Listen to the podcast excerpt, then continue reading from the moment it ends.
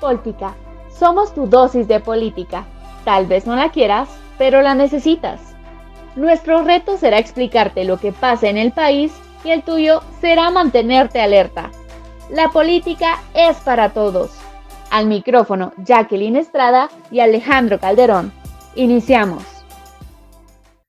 Buenas noches, buenas tardes y buenos días, dependiendo de la hora que nos estés escuchando. Un gusto estar aquí otra vez, episodio número 2. Espero que hayas tenido un excelente inicio de semana con todas las ganas y la energía que tanta falta que nos hace en estos tiempos. Mi nombre es Alejandro Calderón y me acompaña Jacqueline Estrada. Hoy te vamos a estar platicando de cosas súper importantes, pero antes de iniciar, tenemos un par de noticias que dar. Hola. Hoy te contamos que estamos estrenando micrófonos, eh, eh, nos tiene muy contentos estar grabando ya con ellos, esperamos que pues nos puedan escuchar mucho mejor.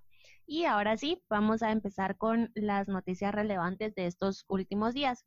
Te cuento que mm, Edwin Asturias, el director de la COPRECOVID, indicaba que el país tiene más casos de los identificados. Esto se debe al número de pruebas que se realizan. Según indicaba el doctor Asturias, el número de casos que estamos teniendo es 10 veces más de lo que se está reportando. También nos estaba mencionando que mm, eh, los departamentos de Guatemala, El Progreso, San Marcos y Zacatepeques están en su punto más alto de contagio. Así que por favor, si tienes que salir, protégete, cuídate por ti por los demás. También tenemos la destitución del ministro de Salud, Edwin Asturias. Em, fue destituido, se presume que por mala administración, por comprar medicinas más caras de lo que eran y no poder hacer bien su función de administrador del dinero que se le asignó a este ministerio. Parece que el gobierno te premia cuando no sabes hacer bien las cosas. Es que lo dejaron a cargo de la unidad ejecutora, que su tarea es la creación de siete hospitales nuevos. Entonces vamos a ver cómo se va desenvolviendo. Te vamos a ir contando cómo es que va evolucionando esta situación. Y para entrar ya de lleno, algo de lo que nos tiene sumamente preocupados a todos es la cantidad y la velocidad de los préstamos que hemos estado adquiriendo supuestamente en nombre de una emergencia nacional. Lo interesante que hay que ver acá es que no todos los préstamos son o fueron, mejor dicho, solicitados para atender a la emergencia de la pandemia del coronavirus. Hay algunos préstamos que su función o su destino es eh, la modernización del, del sector justicia, la modernización del Ministerio Público, de la Administración Tributaria y la Transparencia. Y hay uno que me causa bastante duda, que es de que se solicitó para el programa de desarrollo de la infraestructura vial. Después de estos tenemos tres que se destinaron para el sector salud, que creo que son los que más nos tendrían que importar porque son de donde va a venir los fondos para atender a la emergencia. Hablamos de tres, tres entidades diferentes, tres préstamos diferentes. Uno de ellos es de 200 millones de dólares. Esto nos lo dio el Banco Mundial. Tenemos otro de 193 millones 200 mil dólares. Esto nos lo dio el Banco Centroamericano de Integración Económica. Y 100 millones de dólares que también nos dio el Banco Interamericano de Desarrollo. Si nosotros sumamos estos tres préstamos, estamos hablando de que tenemos para la emergencia de, la pandemia 493 millones de dólares para poder atenderlo. Sin embargo, según cifras, bueno, según una nota de un periódico que salió justamente hoy, 22 de junio, dice que de los, bueno, los asignados directamente al Ministerio de Salud Pública 26 millones, se presume o se intenta calcular que solamente se habían ejecutado 2.5 de esto, que es directamente para el bono de los médicos. Yo entendería en este caso que estemos pidiendo préstamos si realmente el sector salud estuviera manejando de forma correcta la crisis sanitaria que tenemos frente a nosotros. Entiendo que pues es algo que nadie podía predecir que iba a suceder esta pandemia y que pues sí fue necesario poder eh, solicitar préstamos para ampliar nuestro presupuesto este año, pero si nos damos cuenta, realmente nos, la crisis de salud sigue, no se está viendo una ejecución correcta del, del dinero que ya tenemos en nuestro poder. Incluso Yamate hace tres meses nos decía que el Hospital del Parque de la Industria tendría capacidad para 3.000 pacientes. Y que sería el intensivo más grande y mejor equipado de Centroamérica. Ahí ya nos ganó El Salvador. Y ahora resulta que en este hospital ya fallecen personas porque no hay ventiladores disponibles.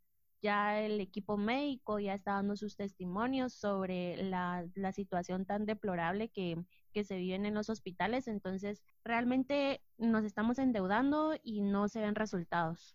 No, y es bastante cínico, la verdad, que justo en medio de una pandemia te pongas a pedir dinero para construir nuevas carreteras. Digo, sí son necesarias porque lo son, pero aquí estás viendo que la vida de las personas es lo que más vale, lo que más se tiene que cuidar entonces no te pones a pedir préstamos para algo más que no sea para la salud y la comida de las personas. También hablamos de que aparte de los préstamos que se solicitaron eh, del fondo emergente creado en el 2012, sacaron 230 millones de quetzales. Para entender, digamos, el contexto del fondo emergente, este funciona de que semestralmente las empresas mineras en Guatemala le van a dar el 4% de su monto total reportado sobre la comercialización, producto bruto, que ellos tienen el total del que nos van a dar el 4%. Entonces, no es que el 4% tampoco se vaya a ir a este fondo, eh, se va a separar, el 3% se va, para, mm, se va a dividir entre el Estado y las municipalidades, el otro entra como un financiamiento para proyectos de desarrollo social. Entonces, aparte de los préstamos internacionales, agarraron de este dinero para poder hacerlo. También en nuestro presupuesto para iniciar el 2020, el presupuesto general del Estado, para más o menos redondearlo y no hacernos bolas con tantas cifras, era de 87 mil millones de quetzales. Con eso iniciamos. Después de eso, le hicieron cuatro ampliaciones. Las ampliaciones, las ampliaciones suman cerca de 20 mil millones de quetzales y nos da un total de 107 mil millones de quetzales. Hablamos de que aproximadamente ellos están agarrando o de estos préstamos porque no les alcanza para tener el presupuesto y ese presupuesto no está siendo tocado por los programas sociales o de ayuda, porque para esto se generaron nuevos préstamos para poderlos, em, para poderlos sustentar, para poderlos mantener. ¿A dónde se está yendo todo ese dinero? Son cosas que nos tenemos realmente que preguntar. También hablamos de, esto lo hablamos en el, en el episodio pasado, pero hay que mencionarlo aquí también, de los 11 millones que sacaron del bono del tesoro. Esto fue para apoyar el bono familia, la protección del empleo y el crédito para la capital de trabajo con el, tema de bonos del tesoro, tenemos una prohibición constitucional en donde se establece que el Banco Central, es decir, el Banco de Guatemala, no puede otorgar financiamiento directo o indirecto al Estado, salvo casos de emergencia eh, como catástrofes, que pues en este caso se activó este mecanismo de excepción y pues se requirió la aprobación en el Congreso de las dos terceras partes del número total de diputados. Para tener un poquito más claro qué es un bono del tesoro, te lo explico así brevemente. Es una inversión que hace un ciudadano al Estado. Por ejemplo, yo, ciudadana, le doy al Estado un monto de 10 mil quetzales por un plazo de cinco años. A mí el Estado me va a estar pagando mensualmente por este tiempo intereses y al vencimiento de los cinco años me van a devolver la inversión que yo realicé, es decir, que yo obtengo nuevamente mis 10 mil quetzales.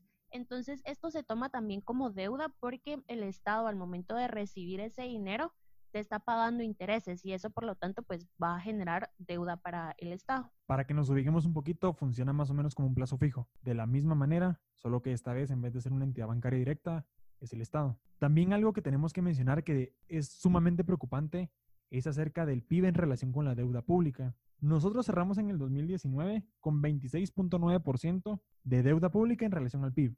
Eso era lo que teníamos. Se han autorizado demasiados préstamos en una cantidad muy reducida de tiempo. Entonces, aproximadamente ahorita tenemos em, en relación de deuda pública al PIB el 28%, que realmente es un margen tolerable. Digamos, no está elevado, estamos todavía por debajo del estándar internacional, pero no es el chiste, no porque tengas la capacidad de endeudarte lo vas a hacer solo porque sí. Proyectos que no vienen ni al caso y no son necesarios en este momento. Algo que también tenemos que ver es de que si esto sigue, digamos, si tenemos un, una escalación más o menos igual, podríamos llegar hasta un 31% de deuda en relación al PIB. Y solo para que se hagan una idea, el monto máximo o digamos un monto, un valor crítico que establecen los estándares internacionales es de un 40%. Entonces, si seguimos prestando o adquiriendo deuda de la manera tan rápida como vamos ahorita, para final de año tal vez podríamos tenerlo. Em, entonces sí hay que ir cuidando más o menos qué es lo que se está haciendo, pedir a nuestras autoridades que el dinero que se esté prestando sea realmente necesario, porque no nos podemos llenar de deuda. Entonces estamos endeudados por los siguientes 20 años. Y aquí es importante eh, recalcar que mm, ni siquiera se ha cumplido un año de gobierno, nos faltan todavía más de tres años. Habrá que ver qué otras situaciones van a surgir a lo largo de estos años. Por lo tanto, ese endeudamiento pues probablemente va a crecer, ¿verdad? Porque estos préstamos no van a ser los únicos que se realicen. Em, también te cuento que el Banco Mundial realizó una proyección del comportamiento de nuestra economía y pues mencionaban que iba a tener una tendencia a la baja, pues obviamente por toda esta crisis que está sucediendo. Tanto el Banco Mundial como el Fondo Monetario Internacional estimaron la baja de nuestra economía hasta un 3%. Sin embargo, Sergio Recinos, que es el presidente del Banco de Guatemala, indicaba que el 3% era una cifra muy alarmante. Ellos creían que la economía podría caer únicamente un 2 o 2.5% para este año. Y ahora que sabemos más o menos cómo está la economía y cómo es que puede estar, te vamos a contar del plan maravilloso que tiene nuestro gobierno para la reactivación económica. Y bueno, sí mencionamos que mm, la reactivación fue un plan maravilloso porque realmente fue muy anticipada su publicación.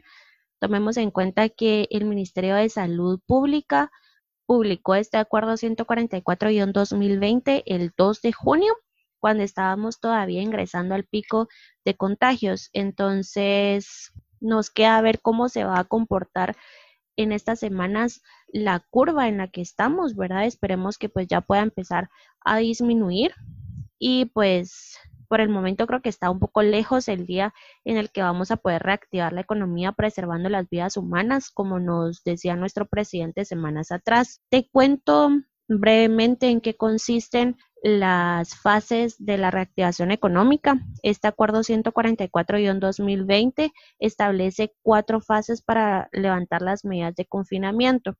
En este caso tenemos la fase cero, que es la preparación para la desescalada. Acá vamos a poder ver que las medidas de confinamiento van a empezar a relajarse y se nos va a permitir la movilidad fuera del domicilio, siempre manteniendo las medidas sanitarias y con un riesgo de contagio muy bajo. Esto nos permitiría ingresar a la fase 1, que es el inicio de la desescalada.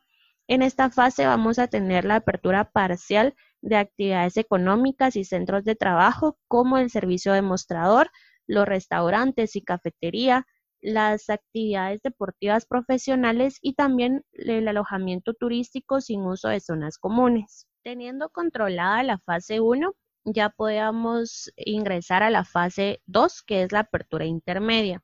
En esta fase vamos a tener la apertura parcial de actividades económicas y centros de trabajo que estaban restringidos en la fase 1.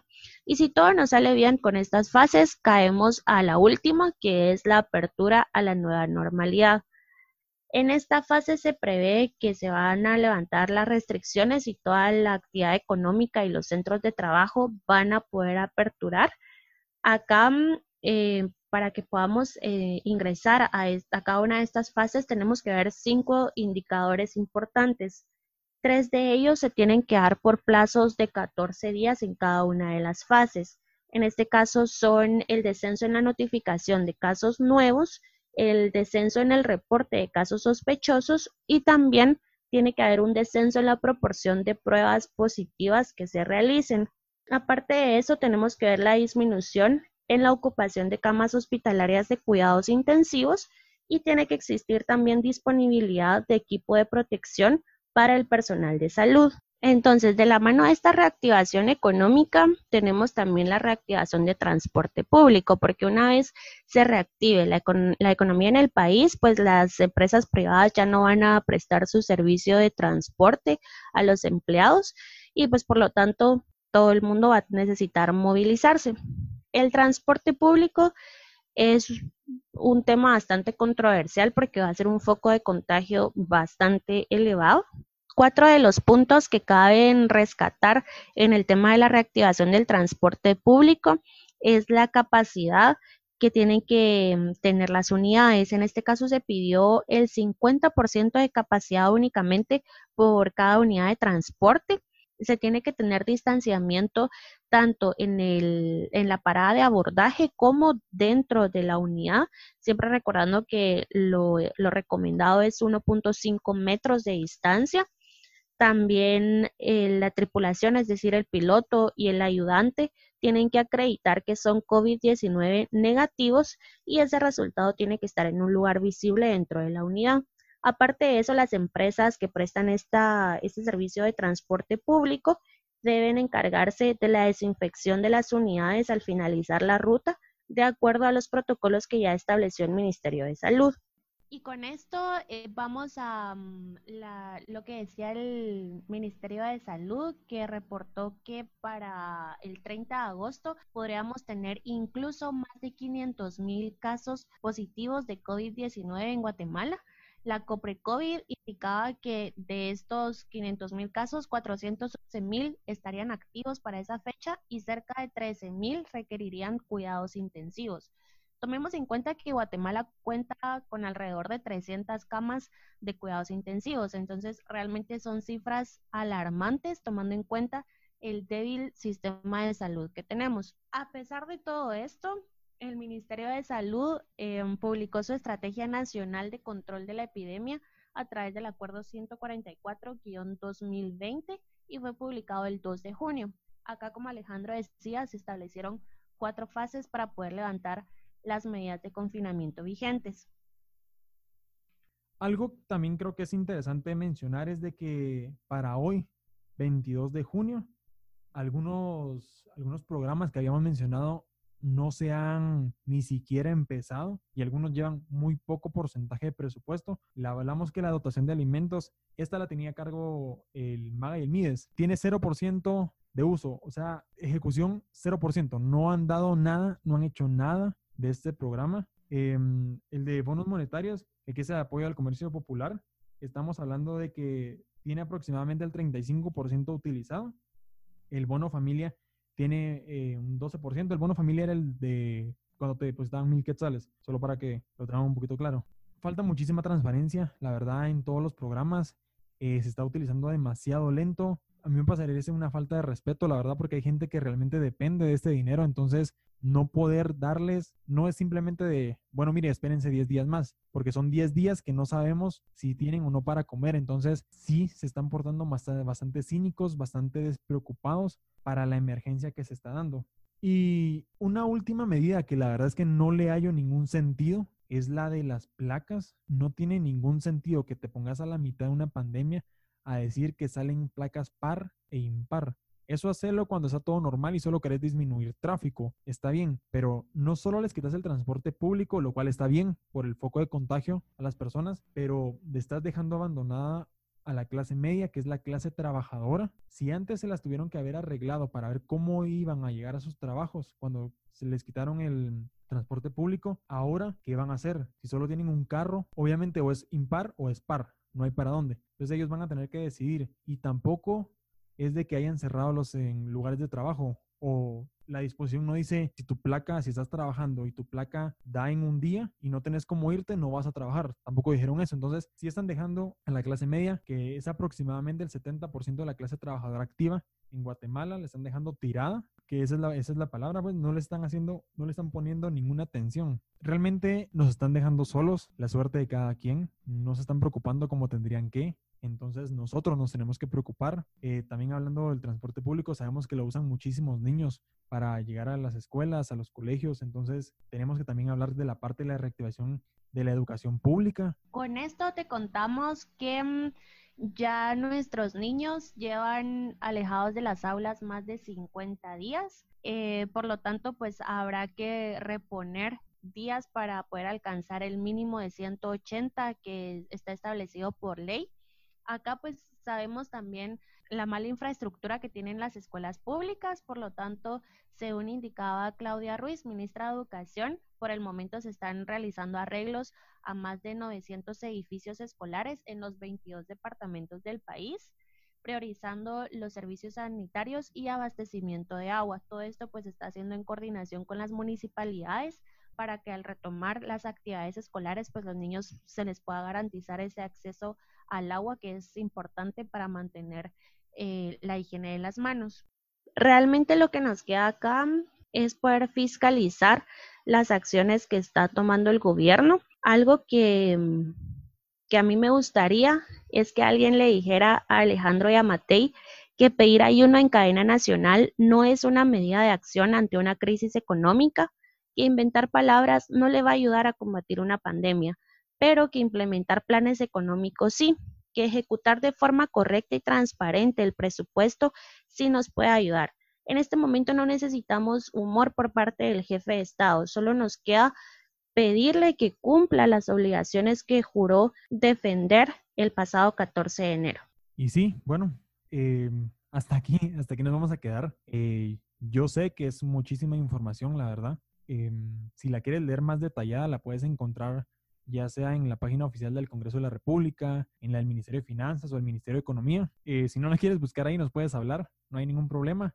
Sí es importante saber todo eso.